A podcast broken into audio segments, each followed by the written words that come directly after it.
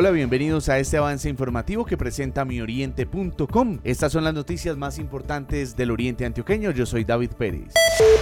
Atención, habrá restricción de movilidad y circulación en Antioquia. Aníbal Gaviria Correa, gobernador. Desde las 12 de la noche hasta las 6 de la mañana de los días desde el próximo sábado a las 00 horas hasta el 3 de enero.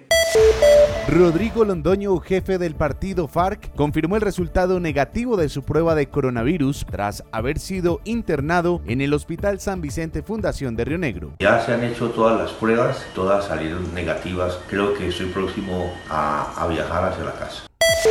Comando Situacional a Estrategia para Reducir la Delincuencia en Marinilla. Adriana Gómez, secretaria de Gobierno. Haciendo una intervención conjunta, preventiva, disuasiva y de control en los diferentes barrios y veredas del municipio. Mayor Alejandro Claros, comandante del Distrito 5 de la Policía Antioquia. Esto consiste en desplegar actividades de prevención, actividades operativas que buscan de alguna manera mitigar los delitos de mayor impacto. En este caso tenemos los homicidios, tenemos el hurto a personas, el hurto a residencias.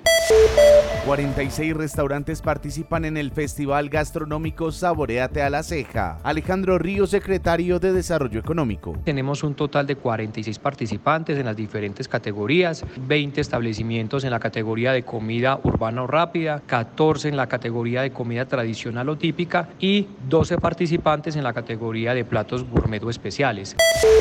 Hasta aquí este avance informativo que presenta mioriente.com. Síganos en las redes sociales, estamos como arroba mioriente. Yo soy David Pérez. Feliz viernes para todos. Mioriente.com y la radio.